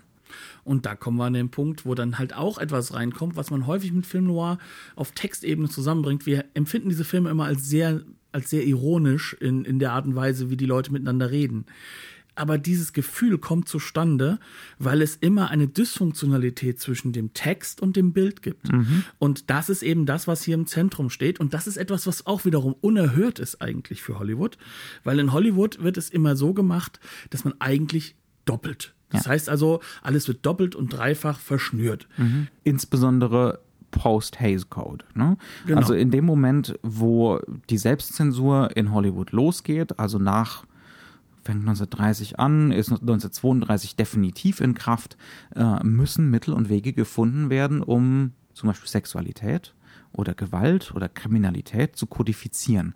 Denn wir können es nicht mehr eins zu eins auf die Leinwand bringen. Ähm, das kann, ne, und dann versucht man Grenzen auszuloten und man versucht neue Ausdrucksformen zu finden. Und den Film Noir kann man zum gewissen Grad auch als Versuch sehen, genau das zu versuchen. Ne? Ähm, also in expressionistisch, eine expressionistische Abstraktion bringt immer noch rüber, glasklar, was man rüberbringen will. Man muss es aber nicht mehr aussprechen. Und jetzt kommen wir eigentlich zu so einem Punkt, der noch ganz, ganz wichtig ist. Ich würde so gar nicht mal alle erwähnen. Also er kommt noch mit diesem fast freudianischen Spaß am Wasser oder dem Interesse am Wasser. Also ich glaube, Freud allgemein ist sehr, sehr wichtig. Es geht um Psychologisierung. Das war einfach ein Mode, ne? Ja, aber äh, was ganz, ganz wichtig für uns, glaube ich, noch ist, ist, dass er den letzten stilistischen Punkt, den er nennt, nämlich a complex chronological order is frequently used to reinforce ja. the feelings and hopelessness and lost time. Sprich, diese Filme gehen häufig hin und erzählen in ganz, ganz versch verschachtelten Rückblenden von früher und haben quasi nur eine Rahmenhandlung. Ne? Und äh, sie haben einen Erzähler, der im Jetzt ist Aus, und unserem, alles nach. aus unserem Repertoire wäre da von Robert und Mark the Killer zum Beispiel ne- zu nennen. Der wäre da Definitiv. ein exquisites Beispiel, wenn ihr euch eventuell mal was Konkretes dazu anhören wollt. Dann natürlich äh, vor zwei, drei Wochen, Out of the Past, ist auch ein Film, der das auf die Spitze treibt. Ganz genau, diesen Wiederholungszwang auch. Ne? Also der, der verdeutlicht, und da sind wir wir wieder bei so freudianischen Konzepten. Ne? Also die Idee, äh, dass diese Heldenfiguren, unsere Protagonisten, Helden sind es ja definitiv keine mehr, dass die in der Gegenwart gar, nicht, gar nichts mehr finden können. Es ist völlig unmöglich, Glück zu finden. Dazu ist ihre Vergangenheit zu verkorkst, ihre Situation zu verkorkst. Alles, was die noch können, ist versuchen, die Vergangenheit zu wiederholen. Ne? Ähm, das nochmal zu leben. Ähm, ähm, ja. Und jetzt kommen wir halt an den Punkt, an dem wir das eigentlich ganz gut zusammenfassen können unter diesem Begriff der Subjektivierungsstrategien. Also und das ist eigentlich das, was im zentralen Punkt für mich der Schrader-Artikel wie kein anderer zu dem Zeitpunkt auf den Punkt gebracht hatte. Das alles sind nämlich Strategien, die wir unter Subjektivierung zusammenfassen würden. Es sind ähm, Linien, die neu gesetzt werden. Die Horizontallinie wird ersetzt durch alle möglichen anderen Linienführungen, sei es quer, sei es von oben nach unten, ähm, sei es Kausalstruktur zerhackt, Temporalstruktur zerhackt und neu geordnet. Ne? dann diese Tension-Momente in der Mise en scène, dass wir nicht wissen, was passiert, sondern dass es steht und diese Externalisierung von Psychologie durch die Spiegelung, durch das Wasser, durch diese Auflösung von klar sichtbaren Räumen. Und da sind wir eigentlich an dem Punkt, wo man sagen kann, gut, das ist jetzt nett so, aber das kennen wir heute ja auch. Und genau deswegen ist Film Noir so wichtig. Ja, weil wir kennen das heute noch auch. Und es ist eigentlich dieser Zeitphase zu verdanken, dass wir eine ganz, ganz große Anzahl an, sage ich mal, Strategien und Erzähloptionen überhaupt haben, ähm, die wir heute wie nichts verwenden, die aber teilweise verloren gehen, weswegen uns ein Joker, diese Dann, Subjektivierung, dann plötzlich wieder so überrascht. Ne? Huch, Erzählkino, Filmgeschichte. Was ist passiert? Und bei Joker kommt noch hinzu, dass uns der Film oder der Regisseur nicht zutraut, dass wir ohne ein paar objektivierende Flashbacks, die vollkommen untypisch sind für den restlichen Film, weil der Film radikal subjektiv ist, ähm, noch einmal erklären muss, ja, das ist jetzt schon so, du hast das schon so richtig verstanden, Der, das war gar nicht so, das ist subjektiv gewesen. Und das ist diese Form von Hollywoodscher Redundanz, die eigentlich in der Phase des Film Noir so ein bisschen verloren ging auf diesen Ebenen. Nicht auf allen. Ja. Manche Dinge mussten ja eingehalten werden. Hays Code sei Dank. Aber das ist da der Punkt, wo man sagen kann, hier wird es spannend und deswegen ist dieses Kino auch spannend. Das ist, als- heißt also, wir sind vollkommen, wir sind uns vollkommen einig, dass zwischen 1941 und 1958 keiner Film Noirs gedreht hat. Ähm, das ist kein Genre zu diesem Zeitpunkt. Äh, das sieht man zum Beispiel auch daran, dass nur, nur Noir alles Mögliche sein konnte in der Zeit. Das sind nicht nur Trenchcoat-Filme in Hafengegenden und in Lagerhallen. Ähm, das sind auch Western. Das können französische Revolutionsmelodramen sein, wie in Reign of Terror von An- Anthony Mann zum Beispiel. Ähm, für den Western, da gibt's von immer wieder von Raoul Walsh, der Titel fällt mir jetzt gerade gar nicht ein. Ähm, der wird immer wieder zitiert als so der zentrale Noir-Western. Äh, The Oxbow Incident von William Wellman zum Beispiel. Oder auch Hüstel Hüstel, Winchester 73 von, von Anthony Mann. Man mag sich die Blu-ray schon mal bestellen, da kommt mal was. Ähm, das heißt also, zu der Zeit ne, ist es einfach so, wir machen jetzt mal Double Indemnity, aber im Wilden Westen. Ja? man kann sich das, man, man, wenn man sich heutzutage so Klischeesachen vorstellt, also sei es im Film, sei es aber auch bei Videospielen, ähm, man sagt immer Kernteil, das man nachmachen möchte, aber mit folgendem Twist. Und das ist etwas, was im Endeffekt nicht nur in True Romance irgendwo mal in einem Film als, als Komödie kommt, ne? ähm, sondern was man einfach sagen kann, was im Kern wirklich auch so ein Verkaufspitch sein kann. Und über den reiteriert So, wie alle, das, so, so wie alle Genres ein Ja. Verkaufspitch sind. Ne? Ja, und so reiterieren sich diese Stiloptionen und werden dann 46 das erste Mal zusammengefasst und hier 1972 kann man schon sagen, in gewisser Form wieder reiteriert in mhm. das Hollywood der dortigen Zeit. Ganz genau. Wir haben jetzt also diese Generation von Filmemachern wie Schrader, wir haben die Filmnerds, wir haben äh, die Filmwissenschaftler, ne, die Wissenschaft, die sich so langsam formiert, zumindest, zumindest in den USA zu dem Zeitpunkt. Ähm, äh, wir haben die Wiederholungen, die im Fernsehen laufen. Und jetzt, jetzt könnte man potenziell davon reden, aber hier geht der Streit los. Ne? Wird das jetzt ein Genre oder nicht? Und da wird es jetzt besonders spannend, denn man kann da einfach verschiedener Meinung sein. In vielerlei Hinsicht kann man sagen, muss nicht. Mhm. Also es gibt einen Begriff, der nennt sich Neo-Noir, der eigentlich im Endeffekt ab 1900 60 mhm. übernommen wird für Filme, die Stiloptionen des Noir bewusst übernehmen. Mhm. Und da gibt es ja auch einige Sachen. Da, da haben wir einen reichlichen Schatz. Zum Beispiel ja. aus unserer Liste Mickey One von Point Arthur. Penn, Point Blank von John Boorman. Und so weiter und so fort, kann man schon ähm, was ähm, sagen. Charlie Varick von Don Siegel. Ähm, was wir nicht in der Liste haben. Selbst so Sachen wie Blade Runner wird immer wieder gerne mal unter Neo-Noir geführt. Aber, und jetzt kommt der Punkt, würden wir Blade Runner als Science-Fiction-Film bezeichnen oder als Film Noir? Mhm. Und da wird es halt langsam eng. Mhm. Und jetzt kommt jemand da vorbei, ein Professor, der auch äh, beim Jochen viel Eindruck hinterlassen hat, weil es auch einer seiner Professoren an der Universität in Mainz war, Norbert Grob. Und er sagt, ja, man kann unter Umständen für eine Reihe von Filmen sagen, das sind Film Noirs mhm. als Genre. Mhm. Und wenn wir uns dann jetzt so einen ganzen Haufen Filmen, die wir auch alle noch nicht im Archiv hatten, betrachten, wie Chinatown von Polanski, wie LA Confidential, ähm, dann sind wir an einem Punkt, an dem wir sagen können, ja, diese Filme, die benutzen nicht nur die Motivik, sondern die versuchen und, alles zu emulieren. Oder wir nehmen jetzt einfach mal, und das ist, glaube ich, das allerbeste Beispiel, wir nehmen uns jetzt mal Schießen Sie auf den Pianisten von oh, François Truffaut. genau, den wir im Archiv haben. Ne? Wann, von er? 69, 1960. Ne?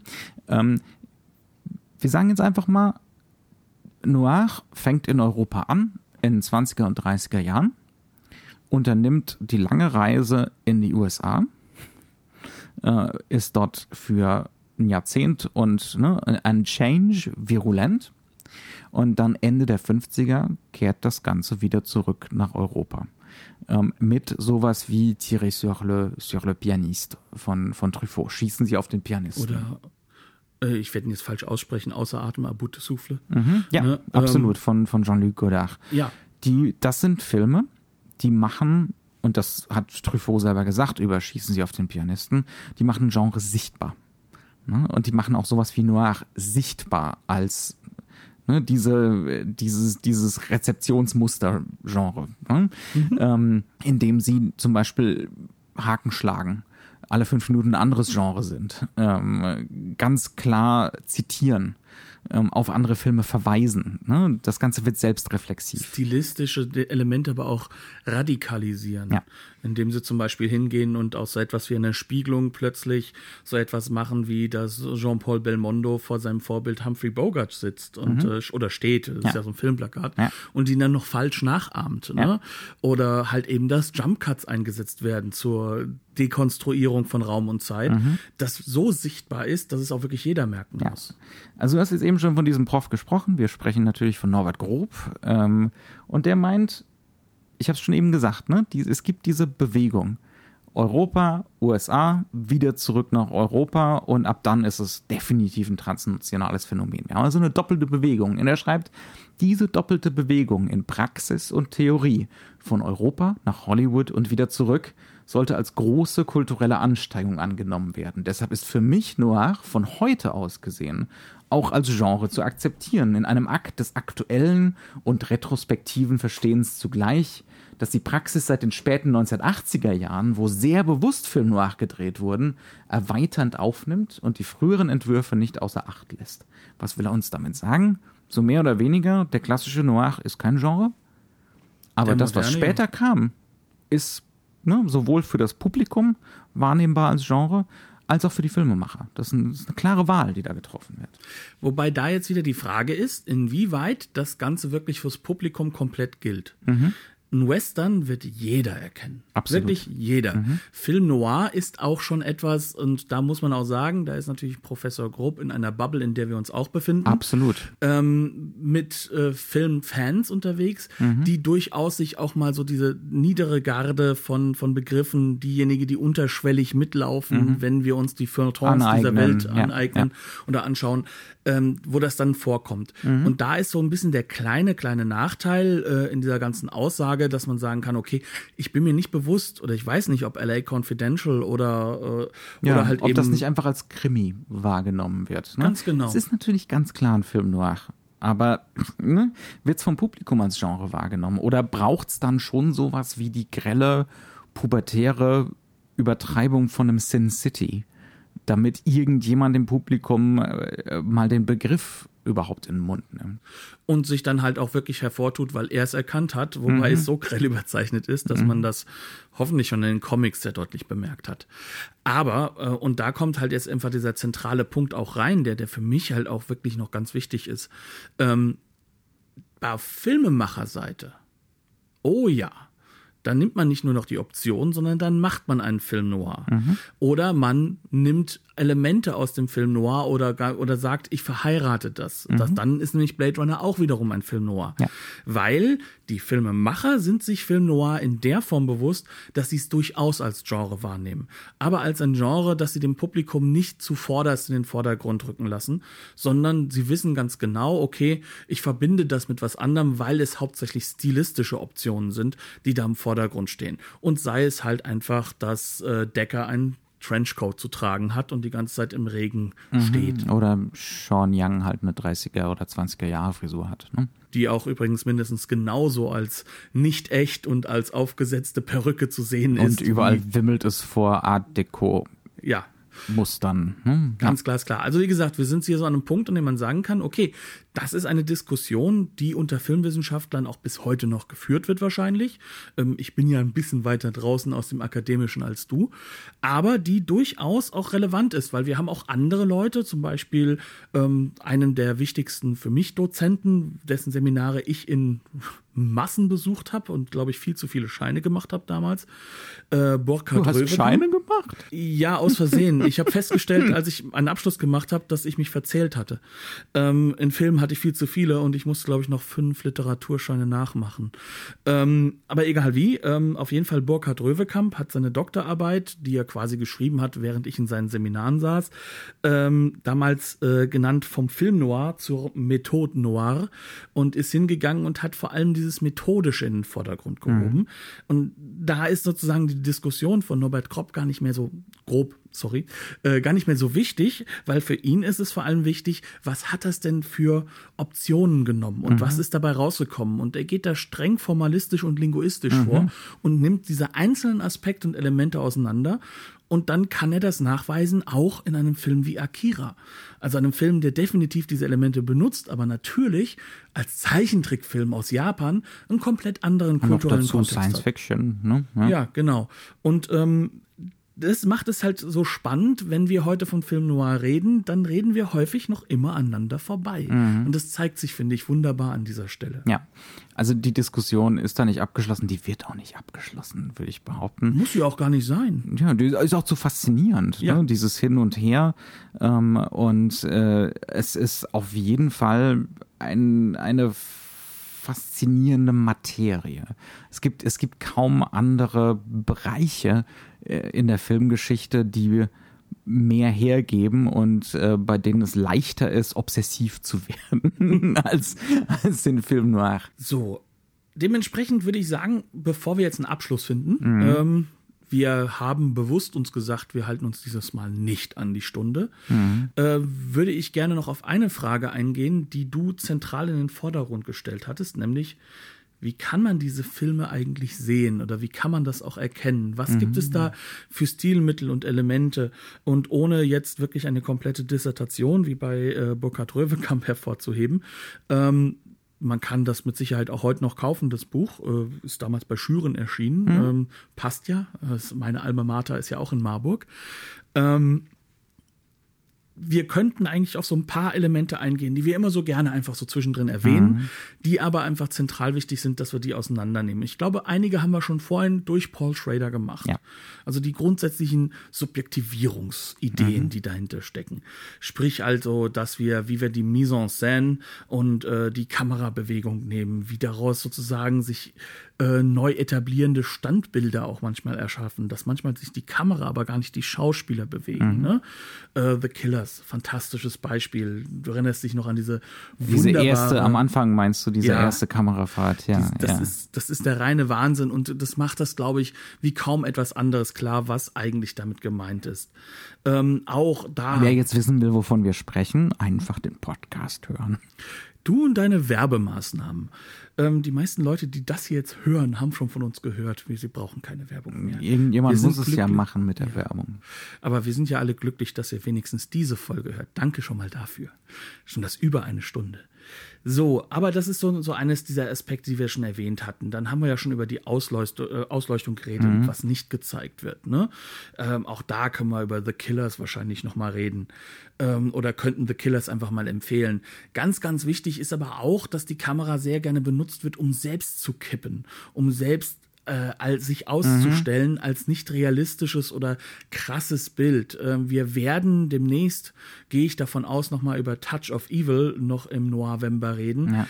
Da ist natürlich eine Anfangssequenz, die das wie nichts anderes ausstellt, indem sie diese lange Sequenz hat, in der sie gar nicht, äh, in der die Kamera halt auch nicht schneidet. Das ist eine riesige Kranfahrt und das will ausstellen. Das möchte klar machen, hier ist Stil, Stil ja. achte auf ihn. Mhm. Das ist zentral zum Dekodieren Ausprobieren dieses Films. Mhm. Sonst kriegst du diesen Film nicht verstanden. Ja, es geht hier nicht um Plot. Es genau. geht einfach nicht darum. Dann Schrader spricht ja auch zum Beispiel davon, der Film Noir hat eine Vorliebe für die Vertikale und nicht für die Horizontale. Er sagt da, ne, die Horizontale, das ist das klassische Kino, das sind Griffith und, und John Ford, das ist die Weite des Westerns, der Horizont, die Offenheit von Amerika und das Urbane ist dagegen gekennzeichnet von vertikalen Linien, Hochhäusern, kippende Flächen, ähm, innere Rahmungen. Ne? Menschen, die aufeinander hängen und dementsprechend selbst wieder vertikale Linien bilden. Exakt, also es ist eine, äh, es ist eine tatsächlich ganz andere andere Form von Abstraktion, die, die da in der Linienbildung, der Komposition von Bildern stattfindet. Dann haben wir ganz oft so Sachen, eine Sache zum Beispiel, die nennt sich Joker.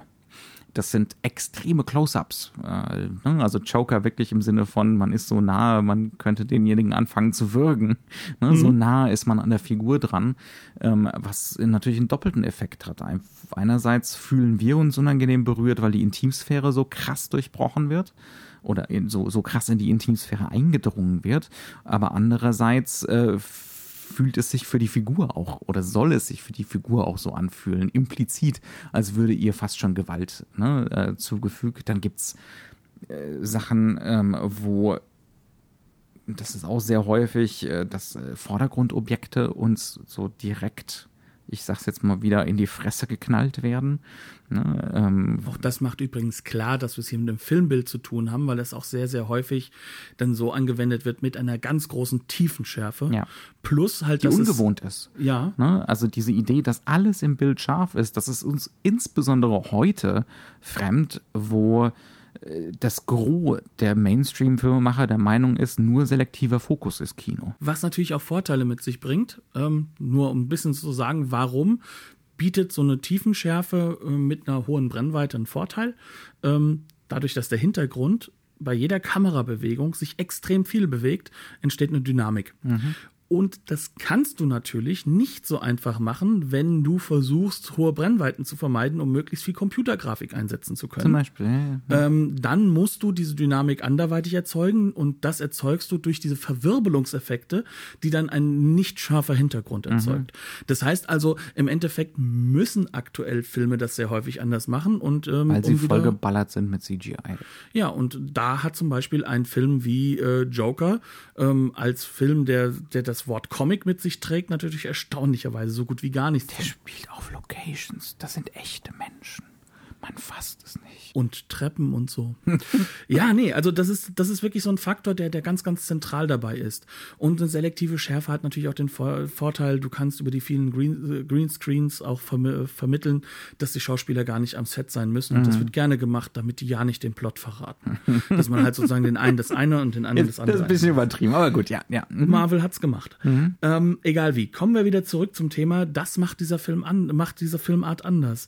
Wir haben diese tiefen Wolltest Schärfe. du gerade eben Genre sagen? Gibst zu, du wolltest eben fast Genre sagen. Passt doch zu den 70ern dann. ja, aber ich verweigere mich doch nur an der Stelle der der, der, der 40er und frühen mhm. 50er. Ja. Ich würde sogar sagen, dass selbst schon ein Film von 1960 wie Underworld USA mhm. von Sam Fuller auch bei uns im Programm Bewusstes definitiv schon Genre ja. ist. Ja. Der ist schon Genre. Ähm, da kann man sagen, das ist Film Noir als Genre, auch, auch weil er rekurriert drauf. Mhm. Und weil er weiß, dass alle, die ins vom Publikum, die da reingehen und die älter sind als 25, die Genre, die ganzen Genre-Elemente daraus erkennen können, die er sich da gebaut hat. Egal wie. Ähm, also wir sind jetzt an so einer Stelle, wo man sagen kann, wir haben diesen extremen Vordergrundaspekt.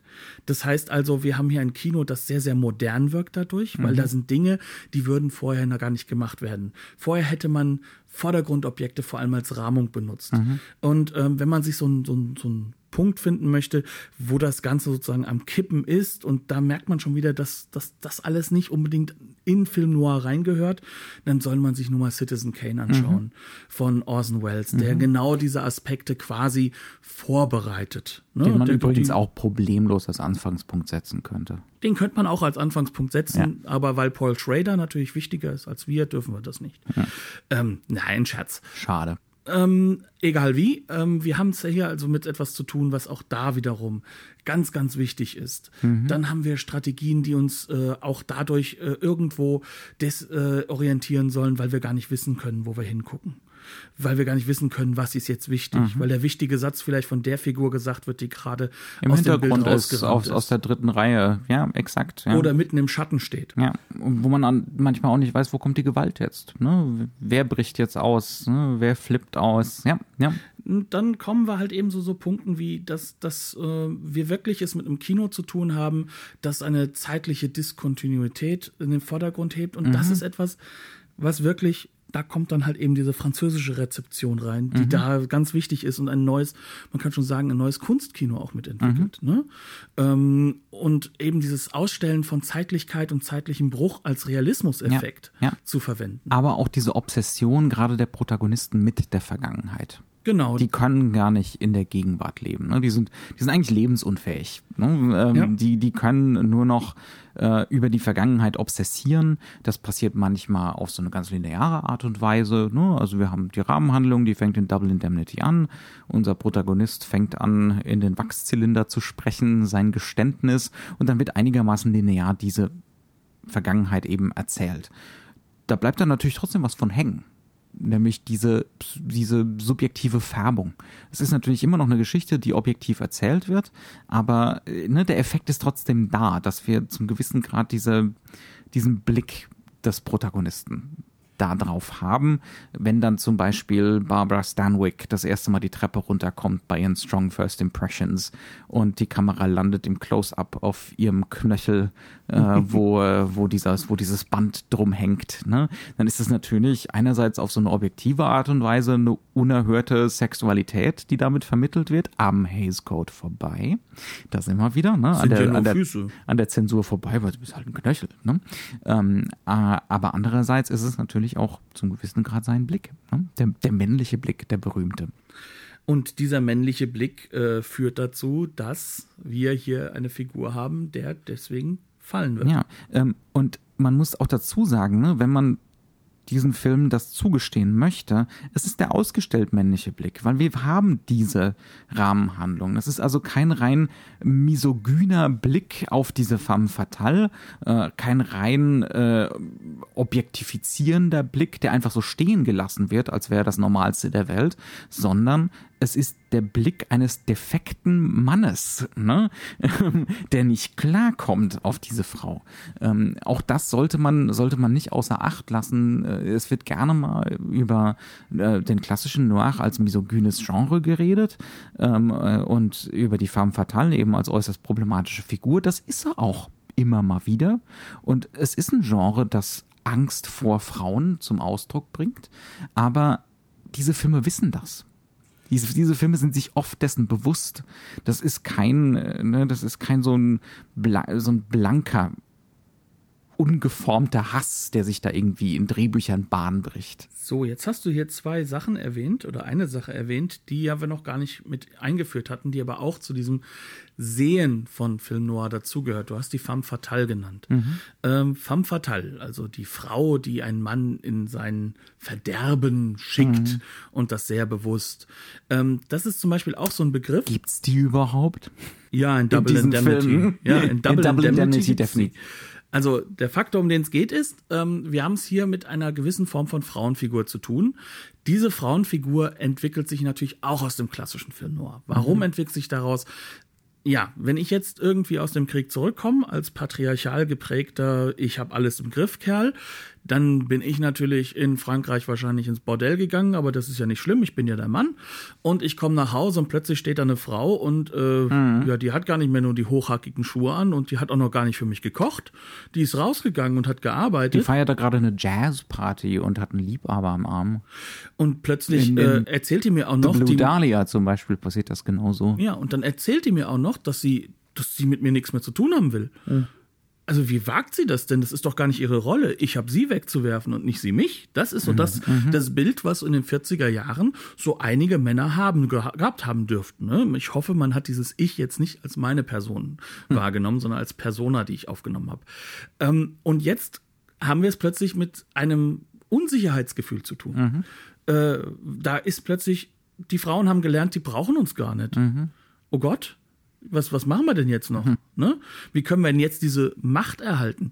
Ähm, ein gewisser Senator McCarthy hat das dann ganz gut hingekriegt, wieder auch in, in, im nicht, Sinne seiner. Nicht nur er alleine, ja, auch so die, die, die Erfindung äh, von Amerika in Abgrenzung zum Kommunismus ne, genau. ähm, hat das auch ganz gut hingekriegt. Weil der Kommunismus hat ja Frauen arbeiten lassen. Mhm. Oh je. Und, und, und da noch Entscheidungen treffen lassen. Ja, also ähm, diese Art von Konservatismus ist ganz stark eine Erfindung der 50er. Ne? Schaut mal Ninochka.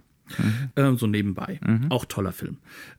Aber egal wie, ähm, wir haben jetzt diese Unsicherheit da und mhm. die spiegelt sich in diesen Filmen auch wieder und dadurch wird das auch ein Jetzt. Ne?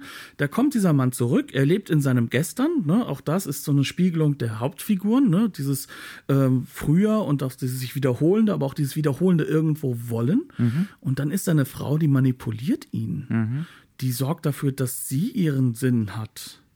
Und in gewisser Weise wird sie in den Filmen, in denen es die klassische femme fatale in diesem Sinne gibt, dass sie wirklich. Die es gar nicht so oft gibt, ne? Ganz und gar nicht, die aber sozusagen nicht nur das, den, nicht nur den Niedergang, sag ich mal, vorbereitet, sondern bewusst bösartig ist.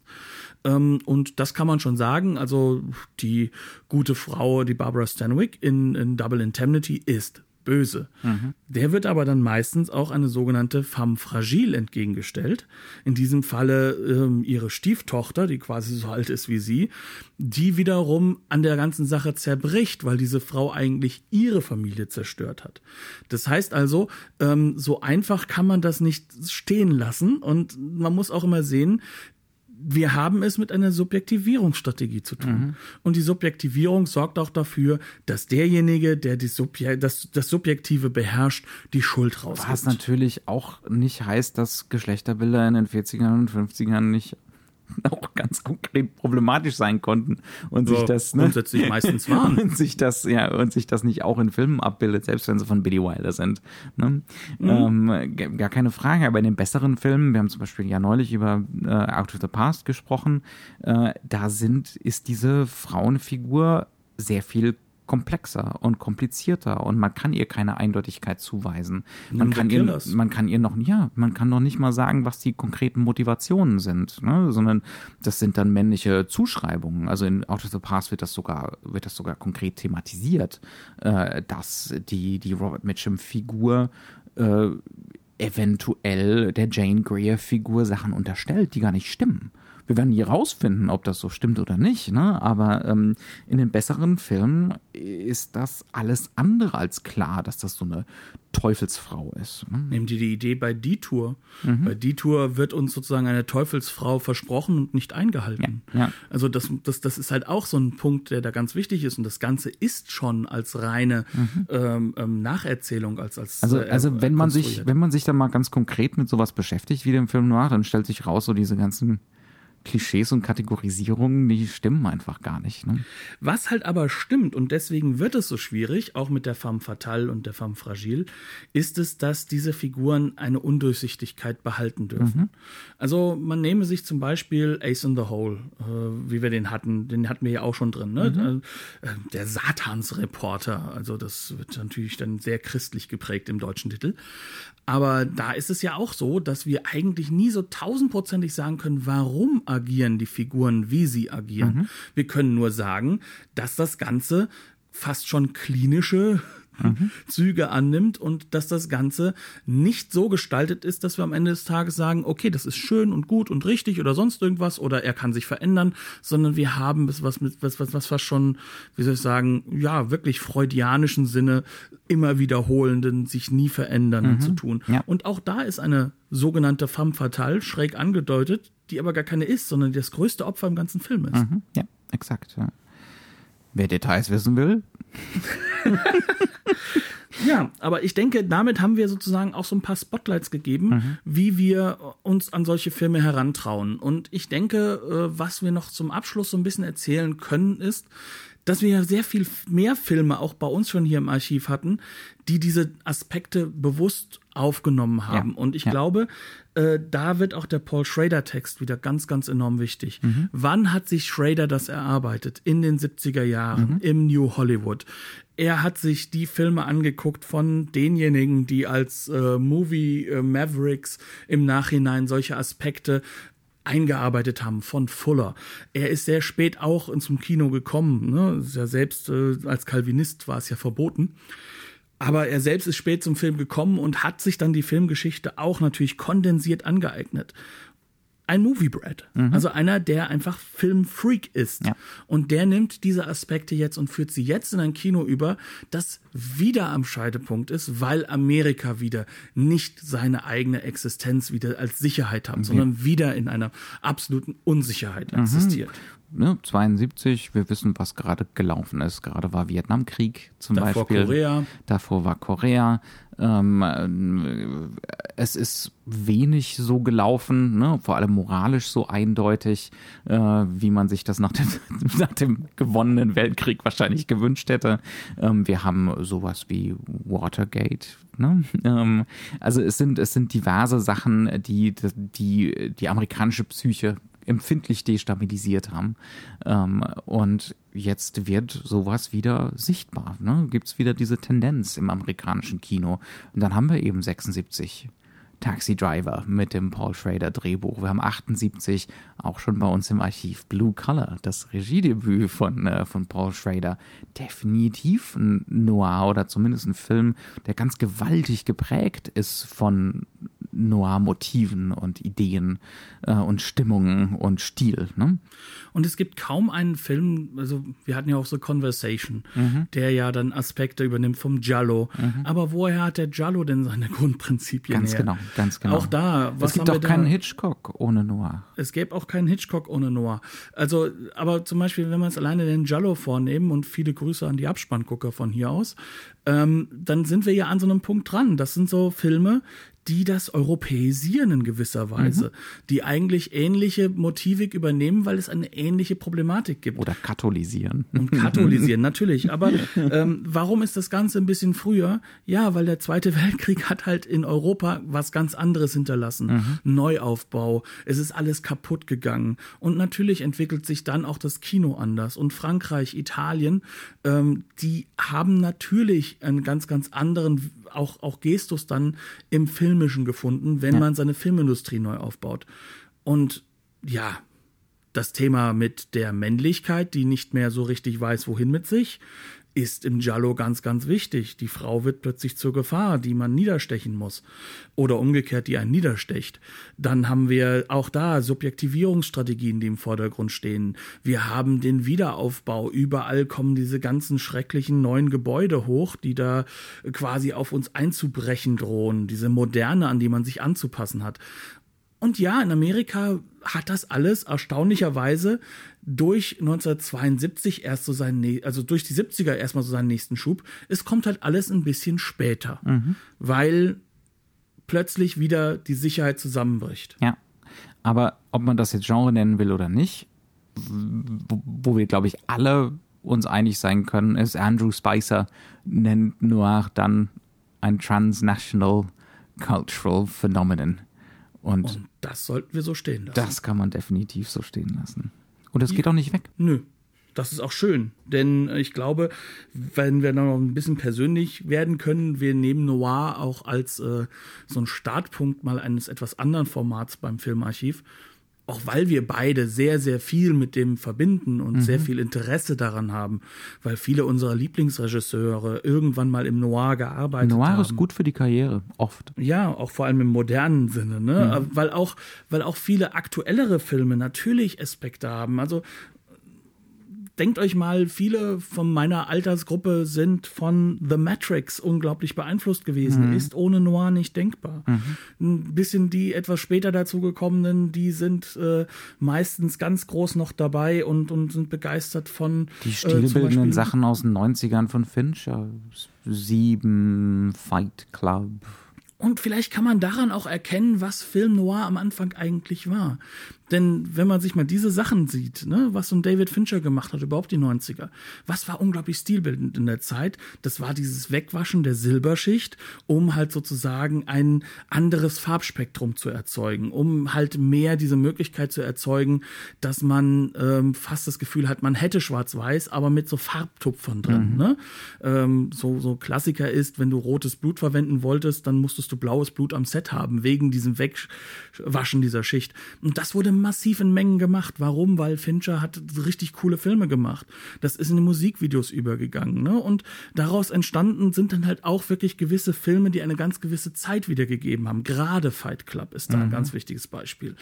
Und ähm, wenn man sich das betrachtet, was in den 90ern da passiert ist, stellt euch das auf Steroiden vor, dann haben wir Film Noir in den 40er, 50er. Mhm, ja.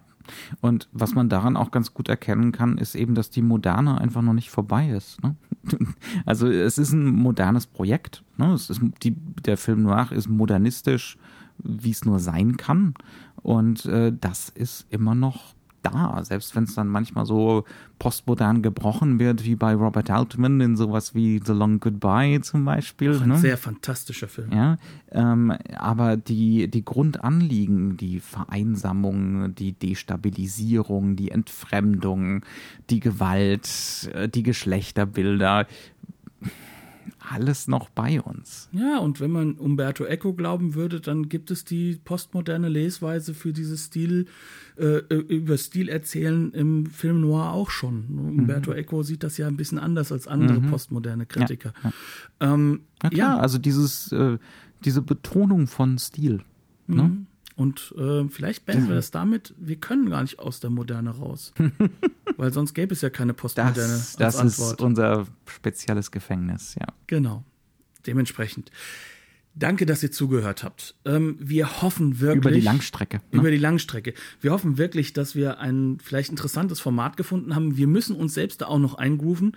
Das war ein bisschen viel der unterschiedlichen Materialien, die wir da immer wieder zusammensuchen mussten. Ich fühlte mich manchmal jetzt vor dem Mikrofon ein wenig äh, überlastet. Aber ähm, ich glaube, wenn euch das gefallen habt, dann gebt ihr uns doch bitte, bitte das richtige entsprechende Feedback. Sagt uns auch, was für euch interessant wäre. Sollen wir vielleicht mal dann wirklich über Neo-Noir als nächstes sprechen? Sollten wir da vielleicht was machen? Vielleicht wollt ihr auch mal einfach eine Einordnung von New Hollywood haben. Mhm. Solche Dinge. Da gibt es alle möglichen Sachen, die wir noch machen wollen oder könnten. Ähm, lasst diese, es uns wissen. In dieser unserer Reihe der Fake-Filmgeschichte und Filmwissenschaftsvorlesungen. Bla bla. Filmwissenschaft. Jetzt mal versucht, nicht langweilig zu sein, aber hoffnungslos gescheitert. So, damit herzlichen Dank fürs Zuhören. Macht es gut und tschüss. Bis zum nächsten Mal.